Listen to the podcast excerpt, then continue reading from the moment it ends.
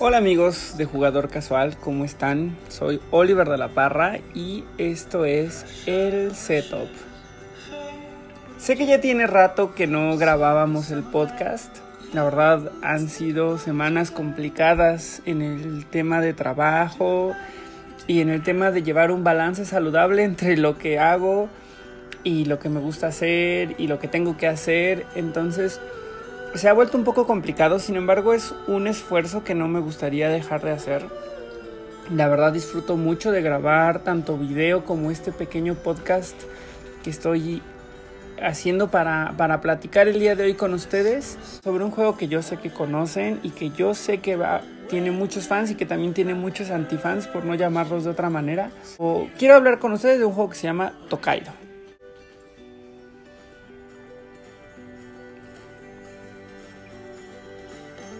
¿Por qué elegí Tokaido para empezar con esta, con esta serie de, de podcast en el que me enfoco en un solo juego?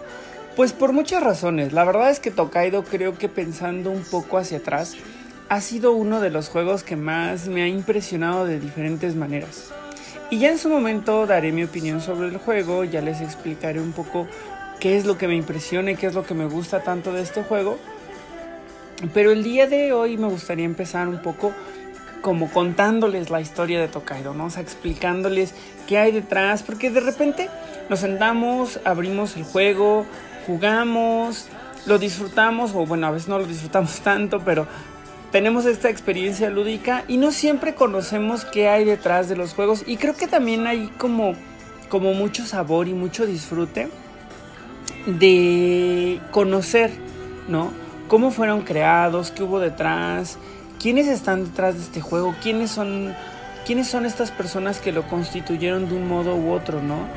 Y creo aquí que mm, está padre, de repente es como esta gente que a mí se me hace, bueno, yo personalmente creo que es un poco clavado llevarlo a ese nivel de profundidad, pero al menos a nivel relato, ¿saben? Al menos a nivel sentarnos y platicarlo juntos, creo que tiene onda enterarnos qué hay detrás, de Tokaido.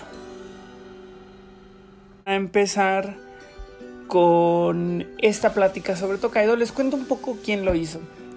Este juego lo hizo Antoine Bauza. Se, escribe literal B-A-U-Z-A. Antoine Bauza. Que igual supongo que estando en México está bien pronunciado. Yo tengo la firme convicción de que se, de que se pronuncia Bauza. Y por otro lado, el ilustrador fue Nayade. Es Javier Winifei Durin. Y pues bueno, les platico un poquito de quién es Antoine Bouza. Antoine Bouza igual lo conocemos perfecto por juegos como Hanabi, que ganó un Spiel de Jars, por juegos como Ghost Stories, por juegos como... Mm, eh, ah, obviamente, como Seven Wonders. Seven Wonders es de Antoine Bouza, entonces tiene una trayectoria muy firme, muy eh, grande digamos, y bastante exitosa de juegos de mesa, ¿no? O sea, creo que aquí todos conocemos y hemos jugado, si no todos estos que hemos mencionado, yo creo que sí la gran mayoría, ¿no? Y yo la verdad es que confieso que Seven Wonders es uno de mis juegos favoritos en temas de de draft, se me hace un gran, gran, gran juego de draft, se me hace muy bueno para introducir a la al sistema y creo que es un juego que se ha ido constituyendo de diferentes expansiones muy bien. Y bueno, pues entonces creo que aquí lo, lo que está súper interesante platicar es cómo esta mente logró crear juegos tan dispares, ¿no? Porque la verdad es que Seven Wonders no tiene mucho que ver que digamos con Tokaido. Todavía a lo mejor te lo creo en, en temas medio ahí temáticos con Ghost Stories, que es un juego bastante retador y bastante... Eh, no, no utilizaré la palabra frustrante, diré que te deja con ganas de volver a intentarlo, pero Ghost Stories a lo mejor a nivel tema sí tiene un poquito que ver con, con Tokaido, ¿no? Pero creo que no, no hay como una relación en temas de mecánicas entre sus juegos, ¿no? O sea, que obviamente no debe de haberla, pero sí es interesante el brinco que da entre cosas, ¿no? Y respecto a cosas más nuevas que ha hecho Antoine, les comento que él es el creador de Draftosaurus, que es un juego que yo creo que para mí es de los mejores que he jugado este año. es divertido, es concreto, es muy sencillito, es atractivo visualmente, tiene una mecánica muy bonita. Y pues ahí, ahí les estaré enseñando eventualmente porque ya lo pedí, solo que no me ha llegado. Igual y ya para cuando estén escuchando esto espero ya tenerlo.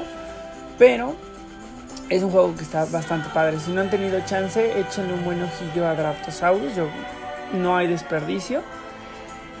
Y bueno, ahora respecto al otro nombre que viene en la portada de esta caja, se trata de Nayade. Nayade que como les decía es, se llama Javier Wenifei Durin. Ahí sí, no, ahí sí les debo la pronunciación correcta de Wenifei. A lo mejor es Wenifei, no estoy seguro. Pero este, este personaje que hizo em, las ilustraciones, a él lo podemos conocer por otros juegos, como por ejemplo así de, que me acuerda así muy rápido, está Shinobi Wata, que es un juego de mis favoritos de cartas. Y la verdad es que sí se percibe esta relación y este aire orientaloso y esta pequeña influencia que tiene el anime, del anime y del manga. Digo, obviamente no es que que haya hecho que todo su trabajo sea igual, la verdad es que no. De hecho, tiene muchos juegos que no están relacionados con esta onda. Por ejemplo, me viene a la mente mm, otro juego que hizo también con Funforge, que es la, la casa productora que hizo originalmente Tokaido, es Isla Dorada. Eh, recuerdo que también ha hecho cositas como. Bueno, él, es francés también, como Antoine. Entonces, y recuerdo que ha hecho cosas como para otras, para revistas. Recuerdo que lo vi en Dofus. Y acá estoy leyendo que estuvo en Lotus Noir, que también es como conocidillo. Y pues bueno, eso es, quienes lo crearon, ¿no? Ahora, retrotrayéndonos al 2012, este juego se fondeó a través de Kickstarter. Yo recuerdo que lo conocí justo un año después y mis amigos que lo con quienes lo jugué estaban muy deprimidos porque dijeron que no lograron alcanzar a entrar al Kickstarter, se enteraron demasiado tarde. Por todo lo que incluía el juego en la versión de Kickstarter y que después ya con el paso del tiempo pudimos conseguir, pero en ese momento sí había un montón de cosas que no teníamos y que vaya que nos llamaban la atención y que nos hubiera gustado tener. El, proyecto le fue súper bien. Desafortunadamente no, no, he podido encontrar de nuevo el dato de, del proyecto original. Tengo los proyectos que se lanzaron después, que fueron los dos Collector Edition y el libro de arte para Tokaido, que la verdad es que era una belleza de libro. Desafortunadamente era mucho más caro el envío desde Francia que el libro por mucho, entonces tuve que abstenerme, pero eventualmente se que lo conseguiré. Yo sé que eventualmente, así como conseguí todo lo demás, sé que ese libro caerá en mis manos.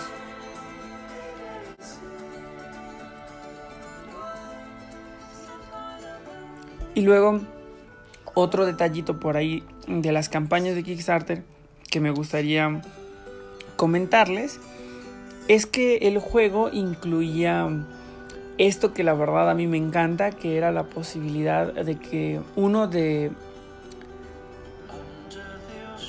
de hacer tu propio personaje y aparecer en Tokaido. Eso sonaba padrísimo, la verdad es que el día de hoy me hubiera encantado poder tener mi personaje de Tokaido, porque ese es uno de los detalles de los que hablaré en su momento, que es de lo que más me gusta de este juego, ¿no? Y pues en la versión de, Kickstarter salieron las miniaturas, salieron las primeras dos y únicas expansiones que existen al momento. Bueno, existe una mini, una mini expansión que es de los otros encuentros, pero igual ya les contaré de eso en su momento. Habían componentes mejorados, un tablero más grande. También habían obviamente muchos más personajes, algunos personajes promocionales que solamente salieron ahí. Muchos, muchos, muchos, muchos stretch goals. La verdad es que fue una campaña súper robusta, súper sorprendente. La gente estaba muy enganchada, no únicamente porque el juego era una propuesta muy original, sino por la calidad del mismo y cómo se sentía que iba mejorando. Que ahí yo creo que deberíamos hablar del primer, de un problemita que tuvo Tokaido y es que creo que ese juego estaba diseñado desde el minuto uno para incluir todo eso.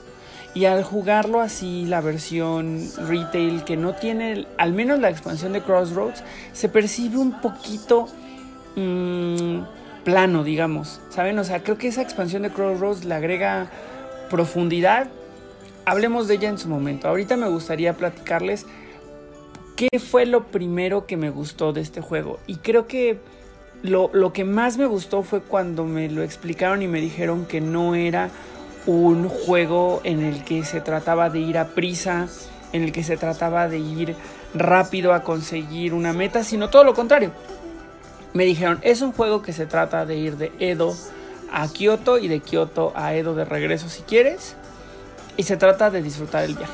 Gana quien disfrutó más el viaje. Y ahí para mí fue así como mind blowing, porque dije, no hay juegos, o al menos yo no había jugado ningún juego en ese momento en el que se tratara de disfrutar, ¿saben? Siempre eran como esta opción, e, estos temas como más bélicos, más confrontativos, más ve y mata dragones, más de, de gana por la habilidad que tienes, más de bellas del mal a la gente. ¿Saben? O sea, como que mi, mi concepción de juego cambió mucho respecto a... Cambió mucho por esto que Tokaido me estaba explicando en el momento, ¿no? Cambió mucho por lo que estaba viendo en Tokaido y la verdad es que es algo que al día de hoy le respeto al juego y me sigue pareciendo atractivo y me sigue pareciendo poderoso. Luego caí en cuenta que los personajes estaban increíbles, increíbles de verdad. Recuerdo perfecto que así, la, primera que vi era esta personaje, la verdad no recuerdo los, los, nombres y sé que si se los digo de todos modos no importa porque son, todos están en japonés, entonces no, no tiene sentido, pero sí por los arquetipos, los arquetipos son muy buenos, están muy bien construidos. Y recuerdo que la que Mm, la primera que vi y que me impresionó mucho era esta actriz callejera que cuando conoce a la gente, cuando tiene encuentros, le dan una moneda y gana, gana felicidad, ¿no? Gana puntos de victoria. Y ese personaje, vaya que se me hizo que estaba padre porque me ayudó a entender también el concepto del juego. ¿Saben? Era... Estaba muy, muy, muy padre tanto ella como la huérfana, bueno, no sé si es huérfana, yo siempre la he llamado huérfana, que se llama Tsuki, la niña que viene acompañada de un gatito y que no, y que empieza con muy poco dinero, si no es que con cero dinero. Y cuando llega a las, a las, eh, a las posadas intermedias no tiene que pagar por la comida. Y bueno, si ustedes no saben de qué va Tokaido, igual les platico así súper rápido. Tokaido se trata efectivamente de hacer un viaje de un punto a otro. Y lo que está interesante es que el que va hasta atrás siempre es el primero en tomar la acción. Entonces eso significa que tú estratégicamente tienes que ser muy cuidadoso en los espacios que vas dejando porque siempre los puede utilizar alguien que vaya atrás en beneficio de su estrategia, ¿no? Entonces hay diferentes lugares como las, las que son así súper marcadas son las posadas donde te detienes a descansar después del viaje y tienes que pagar para comer, pero nadie se divierte comiendo todos los días lo mismo, ¿no? Entonces, el chiste del juego es que comas en cada una de ellas cosas diferentes para poder puntuar. Eso se me, se me hizo una, una, un detalle muy padre y la verdad es que sí le pone cierto sabor al juego. Luego otro de los lugares que puedes visitar son las tiendas de recuerdos. Puedes detenerte a admirar los paisajes que hay de diferentes tipos. Puedes también detenerte en las granjas a trabajar para conseguir más dinero, para poder comprar en las tiendas de souvenirs.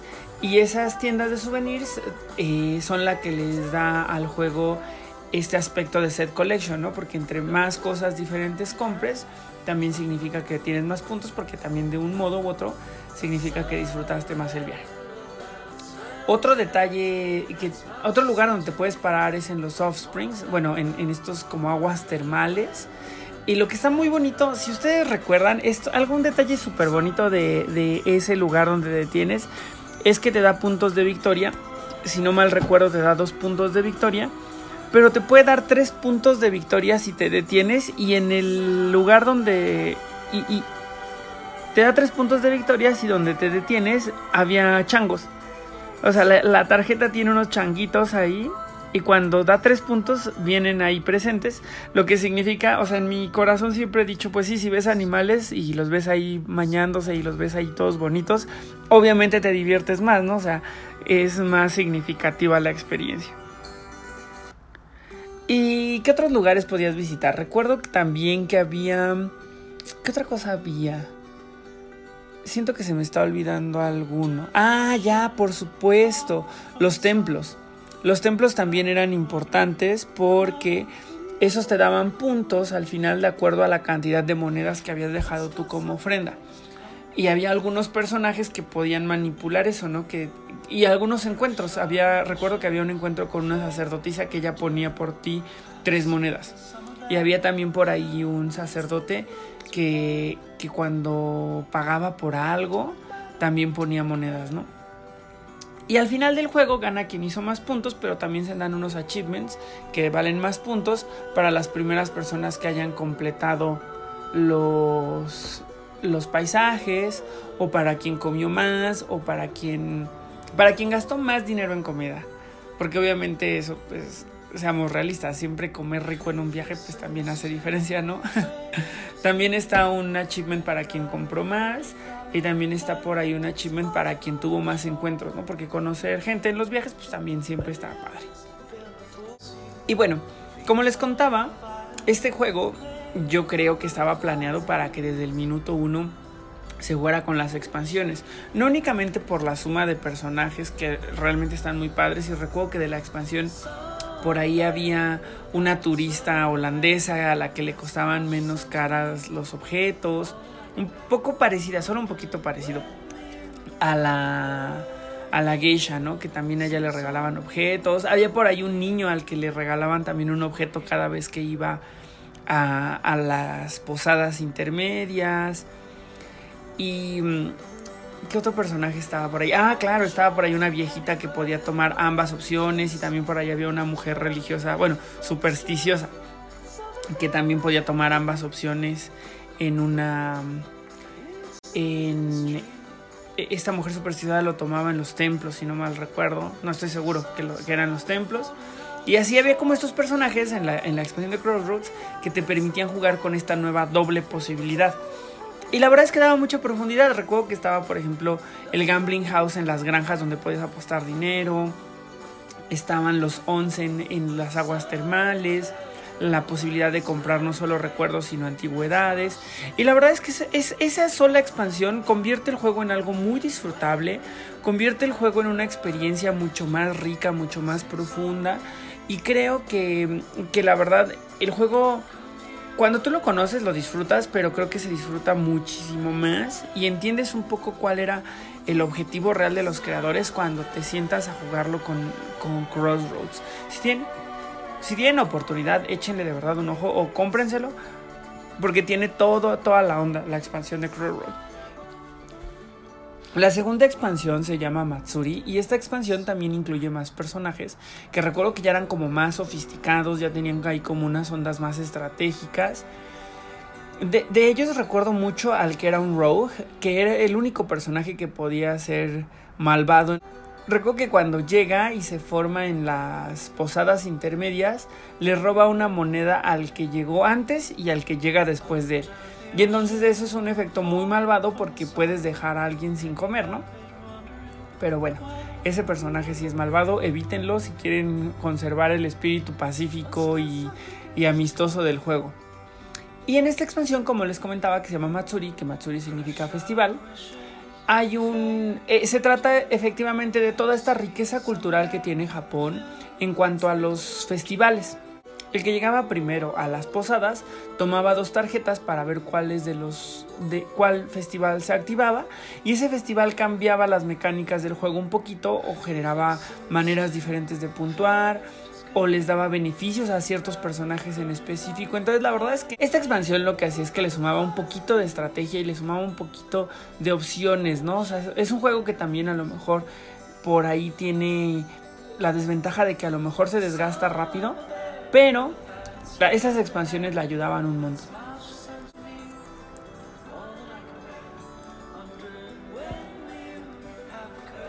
¿Qué más decir de Tokaido? La verdad, es un juego que tiene un espíritu muy amistoso, un espíritu muy divertido, mucha estrategia, aunque no lo parece. Recuerdo que en su momento leí unos artículos ahí en la en la BGG que hablaban de cómo hacer estrategia de acuerdo a los personajes y era súper interesante cómo ponderaban la, cantidad de monedas con las habilidades para saber desde el principio qué personajes ya eran más poderosos. Y creo que uno de los que siempre salía así súper top era Daigoro, este niño al que le regalan cosas, porque empieza con una cantidad de monedas bien y una habilidad que le permite ir sumando a uno de los puntajes principales que además también suma a la hora de, de los achievements. Entonces la verdad es que era un... E, e, es una de las opciones que me parece más padres, junto con algunos de los promos, ¿eh? porque también recuerdo que por ahí Nayade tiene uno de los promos más padres que le permite completar los panoramas al revés. Entonces, en vez de que primero le den el panorama número uno, le dan primero el número 5. Entonces, son 5 puntos en vez de uno, que igual y si terminas completándolo está bien, pero si te quedas con, con el nada más con el primero y el segundo de algunos panoramas, pues ya son 9 puntos en vez de 3, ¿no? Entonces, creo que ese tipo de cositas hacen mucha diferencia a la hora de puntuar. Otro de los detalles que recuerdo con mucho cariño de Tokaido es cómo me emocionaba eh, el hecho de, la, de, la, de la posible aplicación, que recuerdo que en ese entonces se me hacía que, era, que estaba muy muy padre la idea de jugarlo en digital. Y, salió, con el tiempo salió y con el tiempo eh, la compré, pero la verdad es que para cuando llegó ya no me sentía como tan proclive a jugarla, a jugar juegos de mesa en digital, o sea, creo que en especial Tokaido tiene algo que no, no lo alcanzas ya a percibir en el formato digital. O sea, habrá quien le guste, digo, está bien. No es una mala aplicación, eso estoy seguro, es una aplicación que cumple, está bien. Pero creo que creo que pierde cierta atmósfera, no sé, pierde algo ahí que no que ya no está presente en la aplicación como si lo está en en, en el juego de mesa tradicional. Y pues bueno, a lo mejor para cerrar me gustaría decirles que de Tokaido eh, algunos detalles como, como curiosos, ¿no? Algunos datos curiosos sobre Tokaido es que se ha traducido a, bueno, obviamente se hizo en francés, Devir lo trajo en español, Funforge lo tiene todavía en inglés, por ahí lo vi en chino, también lo vi, eh, si no me equivoco, en polaco. Entonces hay varios idiomas, seguramente debe estar en alemán, pero bueno, igual no es tampoco un juego que dependa mucho del idioma, o sea, al final del día es súper iconográfico y todo se resuelve de esa manera. Una vez que aprendiste a jugarlo, mmm, es tan sencillito que realmente no hay como mucho, mucho que estar yendo y viniendo al, al manual. Por ahí estaba viendo que va a salir un hermano para Tokaido, se llama Namiji y va a ser más como un, Es un juego como también de hacer recorridos, pero esta vez se trata de pescar. Hay mucha agua, muchas islas de por medio. Tiene el mismo look and feel así súper bonito, súper amistoso que tuvo Tokaido en su momento. Y pues junto con esto les platico que salieron el Collector Edition, salieron el, el Kickstarter para para el libro de arte. Y el día de hoy ya pueden comprar además de, la, de las expansiones de Crossroads y de y de Matsuri también ya pueden comprar el Collector's Pack que incluye el, un CD que igual a lo mejor alguien habrá que tenga con que tocarlo todavía, pero incluye el CD, incluye las miniaturas, incluye también las fichas para, para que no sean nada más cositas de madera, sino que son unos envoltorios japoneses cuyo nombre se me escapa en este momento. Incluye también eh, las monedas de, de metal y una bolsita para guardarlas. Y salió además otro set de miniaturas de todos los personajes de la expansión de Matsuri. Entonces ya con con todo eso ya tienen completo su Tokaido el día de hoy, independientemente de qué versión tenga. Bueno, obvio si tienen la Collector Edition, pues ya estaba completa desde el principio. Pero pues eso es lo que pueden conseguir el día de hoy. Junto junto con los promos, que esos sí son dificilillos de, encontrar. Y por ahí recuerdo también que estaba esta expansión que se llama The New Encounters, que, en la cual había un changuito que te daba una tarjeta de... de de Offspring, una tarjeta de manantial. También por ahí había un cocinero que te daba una tarjeta de una tarjeta de comida y recuerdo cuál era el, otro personaje. A ver, vamos a checarle porque la verdad es que ese tercer personaje siempre se me escapa y recuerdo que era así como medio raro. Era Tokaido New Encounters. Aquí está, vamos a ver. El tercer personaje... Ah, no eran más, son cuatro. Aquí están, miren.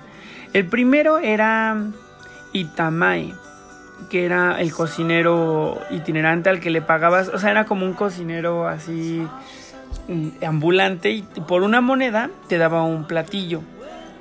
Luego estaba Saru, el chango limpio, que, que te daba una tarjeta de onsen. Estaba mm, Kitoshi, el guía veterano, que te daba... Le pagabas una moneda y te daba una sección de panorama que necesitabas. Ese estaba súper bueno porque muchas veces la estrategia era bloquear un poco al final del juego a los que iban a completar el quinto o el cuarto para que no obtuvieran los, los achievements o llevártelos tú o simplemente para que no hicieran puntos. Y también estaba Takuhatsuso. Takuhatsuso. bueno, estaba este viejito que le pagabas una moneda y literal te daba cuatro puntos de victoria. Eso también creo que estaba bien, era como una especie como de sacerdote. Esos eran los personajes de New Encounters. Y les digo, han salido diferentes portadas, han salido estas portadas súper bonitas de quinto aniversario, también una súper bonita que tiene el arte renovado de uno de los personajes. Creo que, creo que a nivel arte este es uno de esos juegos que te que te atrapan desde que los ves, ¿no? Se tiene una elegancia muy, muy marcada y, y pues bueno amigos, este fue el setup. Me da mucho gusto poder sentarme a platicar con ustedes de juegos de mesa. Si tienen alguno que quieran que, que platiquemos y que les cuente y, y, hablar así como hablamos hoy de Tokaido, déjenlo en los comentarios. Muchas gracias por llegar hasta este punto. Y pues bueno, nos escuchamos de nuevo en otra sección de El Setup. Yo soy Oliver de la Parra. Que tengan una excelente tarde.